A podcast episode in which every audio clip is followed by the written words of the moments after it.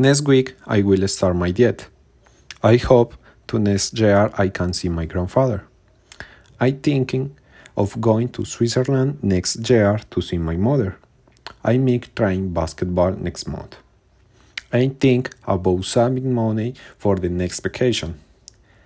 This year I'm definitely thinking about spending more time with my brother. I am counting down the days to see my mother again. From now on I will be studying more mathematics. I'm determined to read more books next week.